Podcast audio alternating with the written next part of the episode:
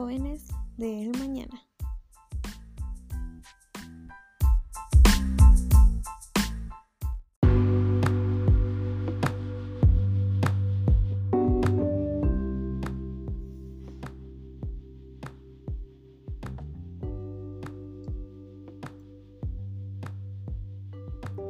Hola y muy buenas noches amigos, mi nombre es Viridiana Galindo y es un placer estar un día más de invitada. En esta emisión hablaremos de dos temas muy interesantes. El primero es amistad, adolescencia y madurez. El segundo es fortalecimiento de la amistad. Para comenzar, me gustaría leerles una frase de la psicóloga estadounidense Louise, donde decía que la adolescencia es la conjugación de infancia y adultez. Y se preguntarán el porqué de la palabra conjugación. Es lo mismo que yo me preguntaba antes de pensarlo detenidamente. Y bueno, esto es porque básicamente la adolescencia es la etapa en la que pasamos de ser niños a ser adultos. Y es que la verdad, muchos somos los que ya pasamos por esta etapa y sabemos que en ese momento podemos sentir que nadie nos comprende, que todo el mundo e incluso hasta el universo ha conspirado en contra nuestra. Y sí, muchos somos los que pensamos así, y en ese momento lo último que pensamos es que somos dramáticos. Pero el caso es que a la primera persona a quien acudimos suele ser un amigo muy cercano.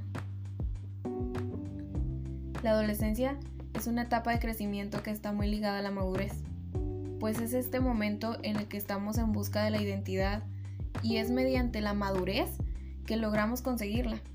También nos damos cuenta de quiénes son en verdad nuestros amigos, porque aunque nos sea duro dejar ir a personas, es cierto que solo se quedan los que podemos llamar amigos, y no está mal, es muy natural, es un proceso por el que todos tenemos que pasar.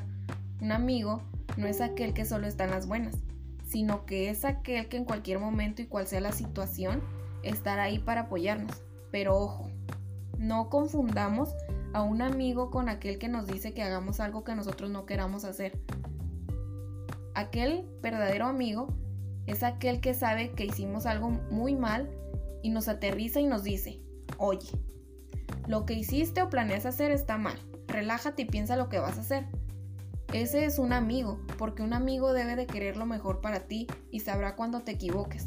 Aquellos que piensen que lo que hagas mal está bien, debo decirte que ahí no es y lo primero que debes hacer es alejarte.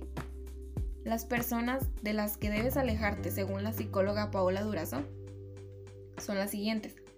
Deja lo que estás haciendo, ve por papel y lápiz y evalúa a tus amigos y sobre todo a ti mismo. No querrás, créeme que no querrás ser esa amistad de la que todos deban alejarse. Número 1. Los envidiosos. Estas son personas que no se alegrarán por tus logros, no te apoyan y solo te felicitan por compromiso. Los chismosos y criticones viven hablando de los demás a sus espaldas y no dudaría que también hablaran de ti. El egoísta estas personas solo se interesarán por sí mismos y no dejarán que nadie más sea el centro de atención. Ese papel es solo de ellos. Los manipuladores saben todo de ti y lo utilizarán de muy mala manera. En ocasiones tratarán de chantajearte con tal de conseguir lo que ellos quieren. Los dementores. Ella se refiere a los dementores como los de Harry Potter. Son aquellas personas llenas de negatividad, Solo te desanimarán y buscarán pretextos para que te desanimes y no logres nunca tus objetivos. Y bueno, estos son solo unos cuantos ejemplos de, de personas de las que debas alejarte. No alejarte de manera negativa, solo ya no sigas alimentando esa relación. Hazlo por tu estabilidad y estarás muy, mucho, mucho, muy mejor. Sea una persona que pueda aportar mucho, y convéncete de que solo estás buscando amigos que te sumen y te multipliquen. Nunca busques amigos que solo te resten y dividan. En cambio, si ya sabes quiénes son tus amigos y ahora lo único que buscas es el fortalecimiento de su amistad, te compartiré una serie de consejos que a mí y creo a muchas personas les fueron de mucha ayuda. Estos consejos los leí en una clase, espero que les sirvan. 1. Fomenta los valores.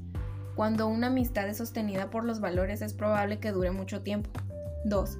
Fortalece la generosidad y la solidaridad. Cuando ayudamos, sin esperar nada a cambio, los vínculos entre esas personas crecen y se hacen más fuertes. 3. Apoya cuando lo necesite. Estar para alguien en los peores momentos es fundamental para que los lazos se fortalezcan. 4.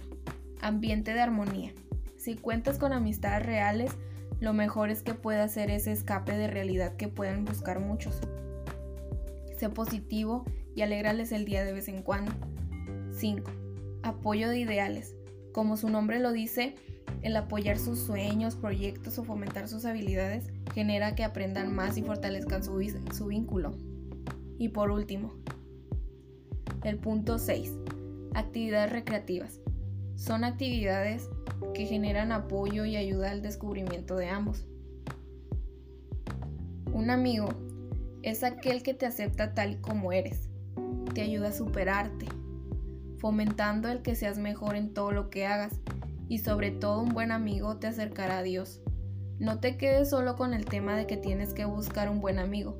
Toma en cuenta que para buscar buenas personas debes de ser una buena persona para que puedas así exigir una linda amistad. Sé positivo y confía en ti. Hasta la próxima.